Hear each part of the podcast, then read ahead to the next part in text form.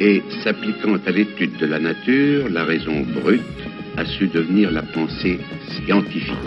Dans votre bibliothèque, juste derrière vous, il y a une petite carte où il est marqué Joyeux bordel. Euh, la sociologie est une science comme les autres. Les sciences du bordel? Nom de Dieu, de putain de bordel, de merde, de saloperie, de connard, d'enculé de ta mère. comprends pas quoi, mais on explore Sociologie, humour, tendresse et même tauromachie. C'est de la science Je suis bien content d'être venu. Quelle aventure Chronique du joyeux bordel. Des histoires d'enquête sociologique sur Radio Campus Paris. Bienvenue pour cette première chronique du Joyeux Bordel, cette petite série qui va s'intéresser au terrain de recherche en sciences humaines.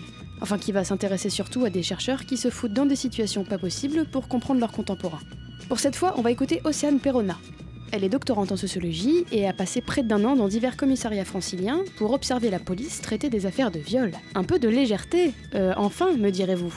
Bon, après un sacré paquet d'heures d'audition et d'apéro en salle de repos, elle va nous raconter comment s'est déroulée cette enquête sur les enquêtes. Promis, malgré le sujet, c'est pas un récit glauque. Et spoiler, en fait, la police n'est pas une institution uniforme monolithique et purement malveillante. Passe donc ton chemin si tu espérais entendre que c'est tous des connards. Ah, je sais, c'est hyper frustrant. C'était une BD dont il y a une fille qui euh, va rendre son visite à, son, à copain qui est à l'hôpital et qui décide de se déguiser en infirmière pour lui faire la surprise. Et en fait, on la prend pour une vraie infirmière et donc on lui fait faire, euh, on lui fait faire plein de trucs jusqu'à ce qu'elle se retrouve dans une salle d'opération et qu'elle tombe dans les pommes. Et c'est un peu, euh, ça des fois le fait d'être, de faire de la recherche, c'est que on finit par faire plein de trucs. Alors on fait un moment, on fait semblant jusqu'au moment où vraiment faire semblant, ça nous fera basculer dans un truc qui est pas acceptable moralement ou qui est juste pas possible pour nous et donc euh, on redevient ah je suis stagiaire chercheur hop et on ressort la pancarte euh, pour bien Regarde dire que comme voilà je n'ai rien à voir avec tout euh, On me voit, avec tous ces gens. on me voit plus. On me voit, on me voit plus. On Je m'appelle Océane voit je suis en, fin de thèse, j'espère. C'est peu voit fin de vie de dire voit je suis en on fin de thèse, c'est c'est un peu bizarre. Et euh, je suis en thèse donc euh, dans un laboratoire qui s'appelle le Centre d'études sociologiques sur le droit et les institutions pénales. Et je travaille sur euh, le traitement pénal des violences sexuelles. Que bon, moi j'ai fait trois ans de thèse sans avoir de problématique. Alors j'avais des questions, mais des trucs euh, vraiment super concrets. Euh, en gros, comment est-ce que les policiers et les magistrats ils forment leur jugement dans les affaires sexuelles Pourquoi je me suis posé cette question? Bah, Parce que c'est comme n'importe quelle infraction pénale en fait.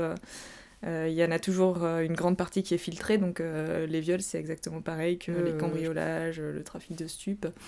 Il y a beaucoup de choses qui rentrent et puis il y en a très peu qui au final euh, vont jusqu'au bout du processus. Et ben parce qu'en fait c'était quelque chose qui était complètement à l'intersection entre euh, les questions, les problématiques féministes et puis euh, euh, l'intérêt pour, euh, pour les questions pénales. Et puis parce que j'avais envie de bosser sur le pénal, parce que euh, ça reste euh, des enquêtes et ça reste quelque chose d'assez euh, d'assez mystérieux et que c'est captivant. J'aurais pas pu travailler sur euh, la réglementation des tailles de pneus euh, dans l'Union Européenne par exemple. Même si je suis sûre que là aussi il y a plein de conflits, euh, des choses terribles qui se trament. Euh, je suis une féministe diplômée en sciences politiques parce que le droit c'est quand même vraiment euh, un peu trop chiant et qu'il y a eu effectivement trop de romans policiers. Là en fait je pensais que j'allais avoir des problèmes d'accès au terrain parce que c'était un sujet qui était considéré comme un sujet délicat et considéré comme un sujet sensible.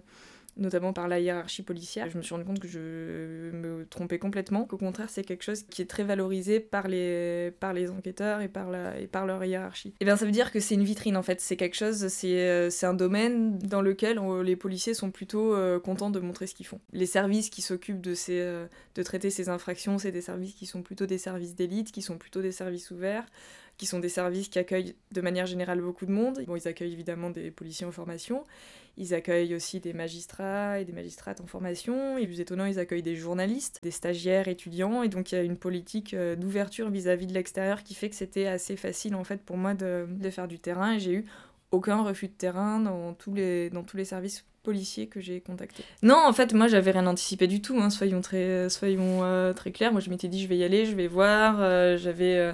Enfin, je m'étais quand même documentée sur euh, un minimum sur la, sur la police et sur les infractions que, qui, euh, qui, étaient, qui traitées. Moi, ce dont j'avais besoin, c'était plus sur comment se comporter euh, quand on débarque dans des commissariats pour réussir à se faire accepter, surtout quand on est une fille, qu'on va bosser sur, les, sur les viols. Et j'avais lu un article de Geneviève Pruvot qui s'appelait Enquêter sur, sur les policiers, où elle parlait notamment du fait que euh, elle venait, elle, elle s'habillait toujours en pantalon, elle mettait pas de boucle d'oreille, donc euh, gommait un peu des signes trop visibles de, de féminité, pas se mettre de vernis ongles, pas de maquillage, pas de talons, etc.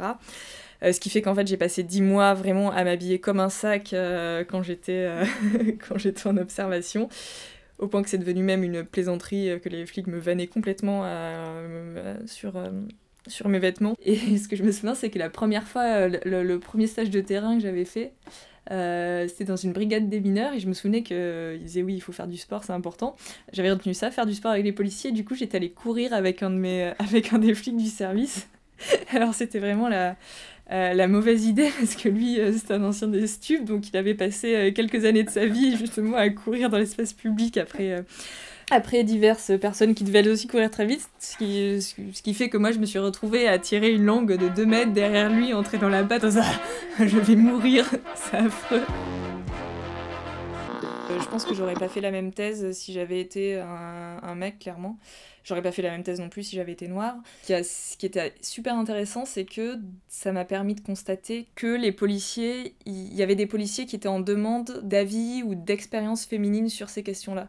Parce qu'en fait, la très grande majorité des policiers qui euh, travaillaient dans les services euh, sont des hommes. Et en fait, comme c'est des, matières dans lesquelles les policiers sont amenés à vraiment explorer l'intimité et la sexualité des, euh, des personnes, ils sont aussi amenés à formuler des jugements sur euh, l'intimité et la sexualité des personnes, en tout cas sur euh, un événement particulier de un, épisode, enfin sur l'épisode de l'agression, ils sont amenés à, juger si c'était un viol ou non, et donc ils le font par rapport à beaucoup par rapport aux affaires qu'ils ont vues et aussi par rapport à leur propre expérience de la sexualité. Le problème c'est que comme c'est des mecs, ils n'ont pas accès à ce que c'est que l'expérience de la sexualité féminine et donc dans ce contexte ils ont tendance à demander mais qu'est-ce que ferait une femme euh, dans cette situation alors ça sous-entend aussi que toutes les femmes réagiraient de la même manière dans cette, euh, dans cette situation-là précise, mais euh, c'est hyper intéressant du point de vue de la sociologie de la police, dans la mesure où c'est euh, quand même un peu le temple de la virilité et où c'est pas du tout les expériences féminines qui vont être mises en avant, valorisées. Et là, on, je me retrouvais avec des policiers qui essayaient de se mettre à la place des femmes et de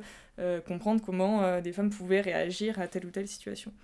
Et je l'ai vu parce qu'ils me demandaient mon avis sur sur, certains, sur certaines affaires. Et quand je suis arrivée, il y en a plusieurs qui m'ont dit Ah, c'est bien, on va pouvoir, tu vas pouvoir nous donner ton point de vue en tant que femme sur, euh, sur les affaires. Euh, ça m'a permis de comprendre que j'étais face à des policiers qui étaient hyper soucieux de ne pas sexualiser leurs interactions avec les femmes. Quand on travaille sur la police, c'est hyper surprenant parce que euh, justement les autres, les chercheuses qui travaillent sur la police, elles, elles ont été dans, dans des ambiances où je sais plus, euh, je crois que c'est euh, Geneviève Puro qui racontait qu'il y avait un de ses enquêtés qui lui avait, euh, on lui avait proposé d'aller visionner un film pornographique où il y a beaucoup de services de police dans lesquels il y a des affiches de femmes nues dans des positions assez sexy, etc. Et moi, dans les services où j'étais, c'était pas comme ça.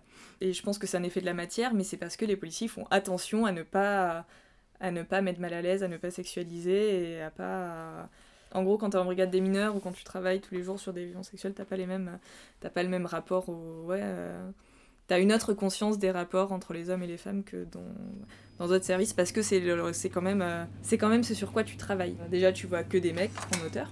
Ça amène les policiers à réfléchir aussi à leurs propres interactions avec euh, avec les femmes et le gros des personnes que tu vois en tant que victime, ce sont des femmes. Donc c'est oui, ça, ça fait réfléchir c'était paradoxal le fait que, les interactions soient pas sexualisées parce que c'était un service dans lequel on parlait beaucoup de sexualité. C'était jamais des interactions qui étaient sexualisées parce que euh, c'était toujours dans un cadre de travail. Quand les policiers évoquaient par exemple des expériences, euh, certaines expériences sexuelles, c'était en lien avec des affaires, ça se faisait de manière relativement publique parce que c'était pendant les pauses ou euh, c'est pas dans un cadre de confession intime entre deux personnes qui vont qui vont se draguer quoi. C'était euh, euh, ouais c'est ça, c'est un objet qui est posé sur la table et c'est pas c'est pas dans les relations.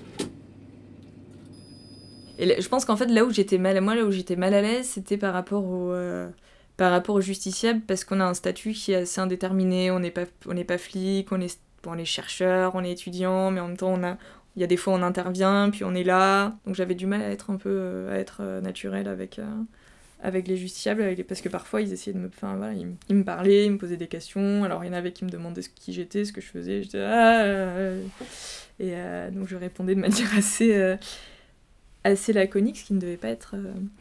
qui ne devait pas être très sympa, mais c'était vraiment la partie où j'étais. Puis je voyais des gens vraiment quand quand il devait aborder des, euh, des points de détail euh, hyper intimes, euh, il me jetait tout le temps des regards parce qu'ils étaient parce que voilà, je, sentais que ma présence les mettait les mettait mal à l'aise, surtout quand ça m'est arrivé, surtout quand c'était des hommes. Donc dans les dans les interrogatoires de mise en cause où je voyais le mec qui me qui me jetait des regards de temps en temps.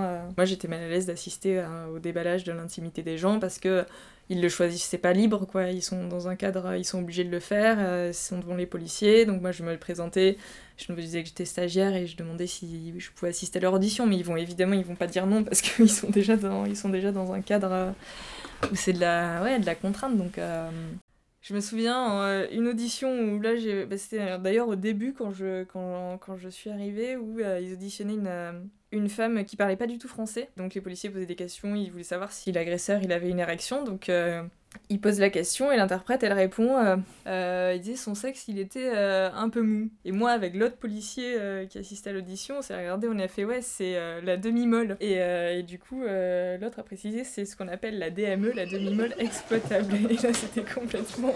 Je suis désolé, ça m'a échappé. Excuse-nous, c'est pas toi. Hein, c'est- les filles, putain. On peut pas avec les deux, arrêtez Excuse, excuse-nous. Tu vas avoir une mauvaise image de la police, mais je t'assure que...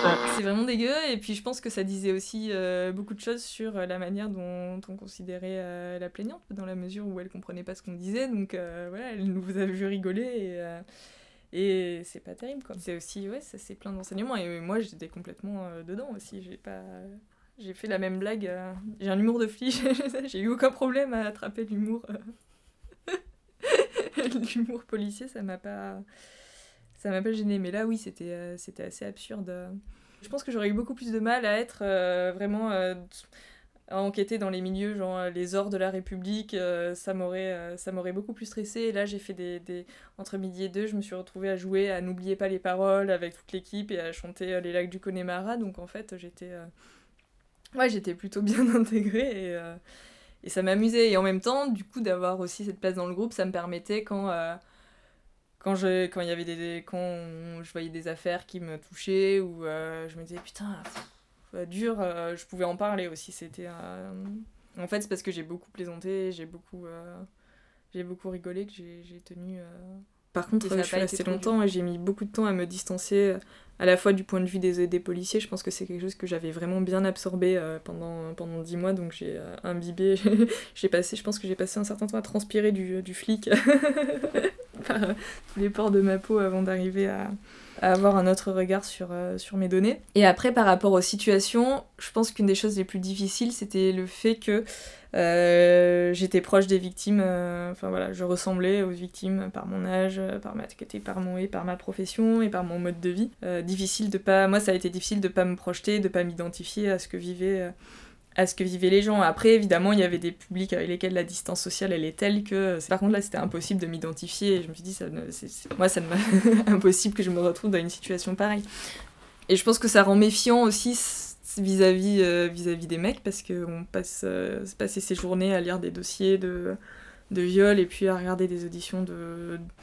Ouais, de, de suspects, ça, ça rend pas une confiance folle dans, dans l'agent masculine. Et puis des fois, ça fait aussi... euh, euh, relire certaines interactions à l'aune de ce qu'on de a vu et euh, bah, j'ai passé dix mois en gros à voir être confrontée tout- toutes les semaines à des situations de euh, de filles qui ont mon âge et qui déposent plainte après une soirée où elles ont elles étaient bourrées et où elles elles ont été agressées et où les mecs en ont profité et moi j'ai fini j'ai aussi fait de nombreuses soirées où j'étais euh, complètement bourrée et où moi, je suis très bien ça s'est bien passé parce que je suis rentrée avec des potes mais euh, j'ai adopté des comportements d'évitement dont je me débarrasserai pas. Je sais que si je suis complètement pétée, euh, je vais préférer dormir dans une soirée sur une serpillière pleine de vomi plutôt que de rentrer à pied de rentrer à pied à 4h du mat quand il y a personne dans la rue. Enfin, s'il y a personne, ça va. C'est quand n'y a pas tout à fait personne que ça peut être un problème. Et, et j'ai conscience que c'est pas du tout rationnel parce que statistiquement, en fait, il y a très peu de chances que, que ça m'arrive. Mais euh, voilà, on l'a, quand on le voit, euh, c'est c'est pas moi j'ai pas réussi à en faire, abstra- à en faire abstraction. Merci d'avoir écouté cette chronique du Joyeux Bordel. On se retrouve dans un mois pour une autre histoire sur Radio Campus Paris. Conclusion. comment s'intégrer sur le terrain dans n'importe quelle situation, soyez curieux et puis euh, ramenez pas trop votre science. et parce que le but c'est quand même de faire parler les gens. Comme quand je fais des entretiens, des fois je me retrouve à avoir des, des périodes où pendant une minute c'est moi qui parle. Je suis mais non, mais c'est pas toi que tu dois écouter, bordel. C'est la dame, elle dit des choses mieux, plus intéressantes. Et toi tu sais ce que tu penses des violences sexuelles. Ça n'intéresse personne.